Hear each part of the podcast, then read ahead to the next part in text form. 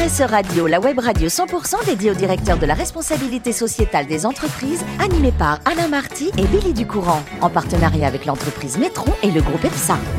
Bonjour à toutes, bonjour à tous, bienvenue à bord de RSE Radio. Vous êtes plus de 5000 directeurs de la responsabilité sociétale des entreprises et dirigeants d'entreprises abonnés à nos podcasts. Nous vous remercions d'être toujours plus nombreux à nous écouter chaque semaine. Et bien sûr, vous pouvez réagir sur nos réseaux sociaux et notre compte Twitter RSE-Radio du bas TV. À mes côtés, pour co-animer cette émission, Tanguy Détrousse. Bonjour Tanguy. Bonjour Billy. Merci de nous recevoir chez Métron, dont vous êtes le directeur adjoint. Et notre invité, c'est Arnaud Clément. Bonjour Arnaud. Bonjour Billy, bonjour Tanguy. Merci d'être avec nous. Vous êtes directeur de la RSE pour Adista. On va voir comment vous en êtes arrivé à ce poste. On va remonter à votre naissance. Vous êtes euh, un garçon de, de la banlieue, de Bagnolet dans le 9-3. Et comme vous n'aimiez pas trop l'école, c'est ce qu'on a su sur vous. Moi, je me suis dit, mais quand on n'aime pas l'école, on peut pas avoir le palmarès qu'il a. Parce que pour un garçon qui n'aime pas l'école, vous passez un bac scientifique, vous enchaînez sur un DOG sciences économiques et gestion à Paris Panthéon-Sorbonne, puis enfin une maîtrise de sciences et gestion. Et là, j'ai la cerise sur le gâteau. On termine avec un DEA stratégie industrielle. J'aurais aimé, mes parents auraient aimé avoir un, un enfant qui n'aimait pas l'école avec de tels résultats. Ah, je ne sais pas si mes parents ont apprécié euh, mes études. Euh, mais oui, après, il y a, y, y a, le goût, le goût d'apprendre, euh, où bien sûr, c'est des choses que j'ai développées, mais c'est vrai que j'ai vécu ça comme, comme des moments difficiles. J'ai trouvé que c'était compliqué. Euh, les études, c'était pas forcément adapté à, à ma vitesse et, et, et, ça demandait des efforts que j'avais pas envie de faire et je trouvais que c'était présenté d'une manière où voilà, j'ai trouvé de l'intérêt. Plus j'avançais dans les études, plus j'ai trouvé de l'intérêt en fait. Mais du coup, est-ce que ça veut dire qu'au départ vous vouliez plus du terrain que de la théorie? Oui, peut-être que ça manquait un peu de, de terrain et de, et de, pratique, je sais pas. Mais, euh, mais c'est vrai que c'est, c'est, je me suis pas épanoui. Voilà, voilà. vous n'étiez pas épanoui dans vos études. Vous avez pris un peu mon temps hein, dans tout ce que vous avez dit. Oui, c'est vrai. mais comme le nôtre est limité, euh, on a, on a fait, vous voyez, un petit panorama comme ça de, de vos études. Votre premier job, vous allez le faire chez Hub One. Vous étiez en stage au départ, pendant vos études. Et pour un stage, ça s'est bien terminé puisque vous êtes resté 15 ans. Mmh. Oui, c'est une belle, une belle preuve de fidélité. Euh, bah c'est vrai que j'ai eu l'occasion de rentrer en stage. J'avais fait un, un, mémoire sur les, les, enchères et la 4G à l'époque. Euh, et du coup, j'ai eu l'opportunité de rentrer. J'ai été embauché très rapidement. Euh, j'ai eu la chance de rentrer dans une boîte en croissance, dans un secteur euh, qui est intéressant et, et, qui, euh, en effet, se développe beaucoup. Et du coup, j'ai eu l'occasion de faire beaucoup de postes assez différents. Euh, et, et, voilà, j'ai fini en gérant finalement un, un, PNL, en gérant un chiffre d'affaires, en gérant des marges. Euh, et puis là, je me suis rendu compte que c'était pas forcément aligné avec euh, mes valeurs et ce que j'avais envie de faire. parce que dans votre tête trottait un mot, c'est écologie? Ouais. Et vous ne l'aviez pas dans ce job-là. Alors, comme euh, à certains moments on ne sait pas comment faire, vous, vous avez eu la bonne idée, puisque vous étiez fan de l'écologie et que ça devenait de plus en plus important dans votre vie, de fonder une société de conseil RSE. Et j'aime beaucoup le nom de cette euh, société que vous avez fondée qui s'appelle Appease. Mais ça s'écrit H-A-2-P-E-E-S. C'est sympa ça. Alors, comment ça a marché ces conseils RSE en fait, j'ai eu, j'ai développé beaucoup d'éco-anxiété ou de solastalgie, mmh. euh, et du coup, j'ai eu le besoin de me recentrer. J'ai eu la, la, chance et le luxe de pouvoir prendre euh, quelques mois pour moi, pour réfléchir, pour me poser et pour me dire, mais qu'est-ce que tu veux faire, comment tu veux être aligné avec euh, tes valeurs et donner plus de sens?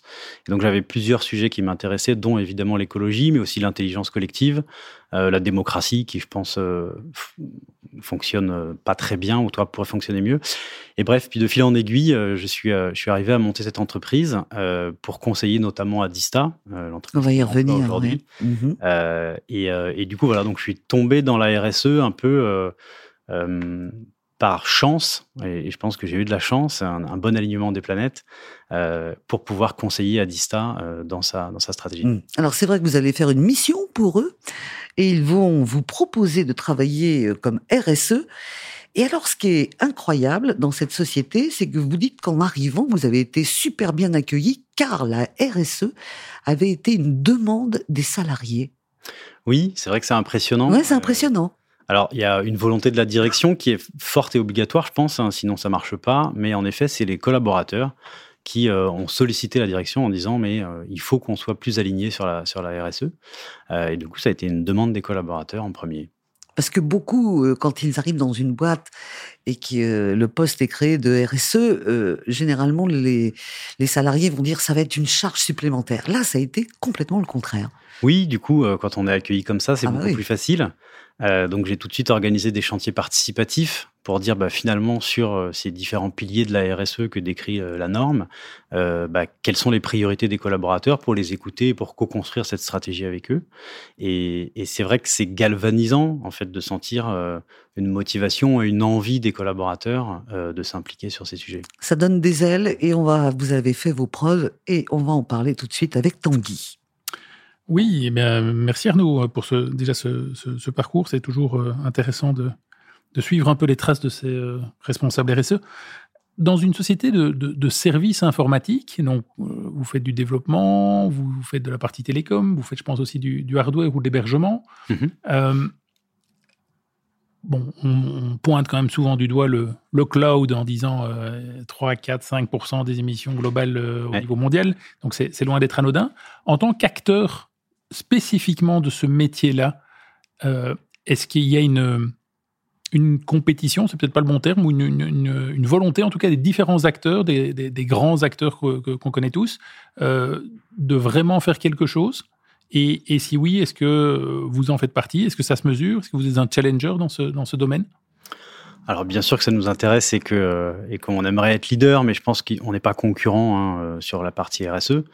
Euh, on n'est pas tellement concurrent non plus parce qu'il y a un marché qui est énorme et qui est en croissance. Donc, euh, bien sûr qu'on est concurrent, mais il y a de la place pour tout le monde. Euh, je pense que ce qui est important, c'est de partir des constats que ce soit sur le climat ou sur le numérique, c'est de partir des constats. C'est plus facile de s'aligner sur des solutions quand on est d'accord sur les constats. Et donc, euh, oui, on est responsable peut-être que de 3 à 5 des émissions de gaz à effet de serre, mais le numérique, c'est n'est pas que ça. Euh, c'est d'abord un secteur qui est en croissance, un peu comme l'avion, 3 à 4% pour l'avion, 3 à 4 pour le numérique, mais deux secteurs qui sont dans une croissance euh, effrénée. il y a des études qui disent que 10% de la consommation d'énergie mondiale est due au numérique aujourd'hui et que ça pourrait être 50% en 2050. Je ne sais pas si vous vous rendez compte, c'est monstrueux. Donc euh, aujourd'hui, on a une part très importante euh, pour éveiller les consciences, pour expliquer d'où viennent les émissions et, qu'est-ce qu'il faut faire euh, pour être plus sobre, et puis montrer qu'on peut être sobre et heureux. Pas et, et, typiquement, cette, notion de sobriété, vous la traduisez comment vis-à-vis de vos clients? Vous vous proposez de stocker moins de données, d'archiver de la data, de, réduire des volumes de data? Parce qu'aujourd'hui, on a quand même tendance tous à sortir dans le smartphone et à prendre des photos de tout et surtout n'importe quoi. Ouais. Euh, Alors si on repart des constats du coup, euh, les, réseaux c'est 5% des émissions de gaz à effet de serre, les data centers c'est 15. Donc les data centers ont un rôle et ils sont montrés du doigt. Euh, on arrive à optimiser l'énergie dans les data centers et du coup la croissance sur les data centers est pas énorme parce qu'on optimise en parallèle. Et donc il reste 80% qui sont sur les terminaux. et dans ces 80%, ça va être les télés, les écrans, les ordinateurs, les smartphones. Euh, et donc finalement, on n'a pas besoin de mesurer. Alors il faut le faire. On a fait un bilan carbone scope 3, on passe du temps, etc. Mais on n'a pas besoin de mesurer pour savoir où sont les émissions principales. Et donc il faut allonger la durée de vie. C'est valable sur tout parce que 80% des émissions sont principalement dues à la fabrication, hein, que ce soit pour un pull, des lunettes ou, dans le numérique. Donc il faut allonger la durée de vie. Et finalement, c'est compatible euh, avec l'économie, c'est compatible pour nos clients. Euh, et donc, il y a des choses qui sont plus faciles à faire que d'autres, et notamment quand on fait rimer écologie et économie. Et du coup, des, initiatives à la Green IT pour euh, un recyclage, pour une meilleure utilisation, pour un code plus propre et plus, plus économe, ce sont toutes des démarches dans lesquelles vous inscrivez? Exactement. Alors, moi, je dirais, un, éveiller les consciences. Euh, vraiment, c'est un sujet. évidemment, jouer la fresque du climat à tous les collaborateurs, aux clients, euh, à, à, notre actionnaire, euh, jouer la fresque autant qu'on peut, engager les collabs à être animateurs de la fresque.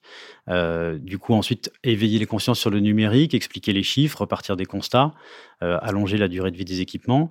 Les data centers, c'est 15%, donc on a un rôle, donc on essaye aussi de montrer un peu l'exemple. Donc là, on, on, construit un nouveau data center qu'on essaye de faire au biogaz, alimenter 100% sur une énergie euh, renouvelable. Euh, mais en plus de ça, on va essayer d'être dans du circulaire en récupérant la chaleur fatale qui est perdue dans le process de, de méthanisation pour euh, refroidir le data center, parce qu'un data center, il consomme beaucoup pour se refroidir, et malheureusement, euh, pas seulement pour alimenter les serveurs, mais aussi pour se refroidir. Donc voilà, on travaille sur un tas de sujets euh, pour essayer de faire notre part. Ouais. Mhm. Sujet passionnant pour le, le thermodynamicien qui vous écoute. Ouais. c'est dans une ferme, hein vous allez faire ça. Oui, bah, du coup, on fait un partenariat avec un agriculteur et on va implémenter ce data center dans une ferme. C'est une première en France, en Europe et peut-être dans le monde. Euh, donc on essaye d'innover pour euh, bah, faire notre part et diminuer notre consommation. Donc là, c'est une ferme de serveurs, mais au sens propre. Ah, il y a deux fermes. Il y a deux fermes. Il y a un agriculteur, et puis nous, on met une ferme de serveurs dans une ferme. Et, juste pour simple curiosité, c'est quoi la biomasse qui va servir euh... alors il n'y a pas de il a pas de vache, il n'y a pas de pet de vache ou de roue de vache. on est sur des biodéchets. Des biodéchets, d'accord. et des cives, des cultures à haute valeur énergétique. C'est incroyable hein, comme projet. Chouette projet. Unique en France et en Europe. Hein, oui, oui, oui. Non, c'est pas unique, c'est le premier. C'est le, premier. toute la différence. Ah Merci Tanguy pour vos questions. Avec plaisir, comme toujours. On va revenir euh, à vos passions. Vous êtes un passionné de ski, de randonnée, de ski. Vous adorez la montagne. Mais comme vous faites attention à votre empreinte carbone, j'aimerais que vous nous parliez d'un voyage au ski. Monsieur va skier en Norvège. Mais comme l'avion bah c'est pas bon. Il y va en train et pour aller skier, met trois jours. Oui, c'est vrai. Vous faites une piste et vous rentrez trois jours euh, aller, trois jours retour? Racontez-nous. C'est la famille qui est pas forcément euh, complètement d'accord pour que je reste euh, deux mois. Moi, j'aurais bien aimé le boulot non plus. Mais en effet, bah, l'idée c'est d'essayer de, de, minimiser son empreinte carbone. Il n'y a pas que le carbone dans la vie. et du coup, bah voilà, y aller en train, c'est aussi bah, prendre goût au voyage, prendre trois son temps. jours? Trois jours, ça paraît long, mais, euh, mais ça veut dire euh, deux nuits aussi. Hein ça veut dire deux nuits, deux trains de nuit. Euh, J'avais connu des trains de nuit dans mon enfance. Euh, ça fait longtemps que j'en avais pas pris. Et en fait, c'est génial. C'est des rencontres, c'est le temps d'échanger.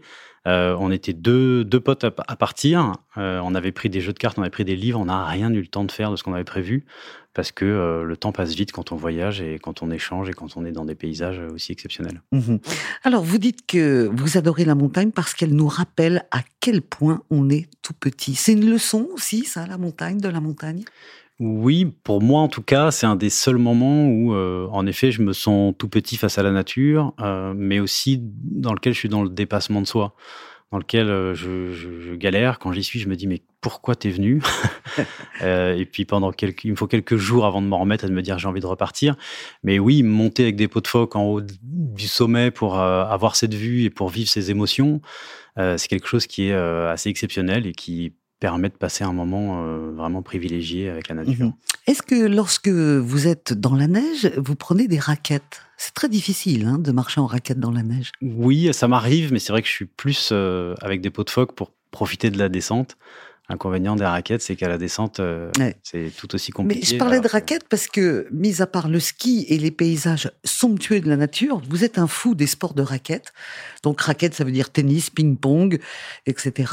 Et un clin d'œil pour quelqu'un qui a arrêté sa carrière, et vous n'êtes pas le seul, à Federer que vous avez admiré pendant euh, toute sa carrière euh, majestueuse dans le tennis international. Oui, c'est vrai qu'il vient de faire l'actualité. Euh, du coup, il y a plein de, de ses plus beaux points qui ressortent. Alors, il y a 10 000 vidéos qui les montrent.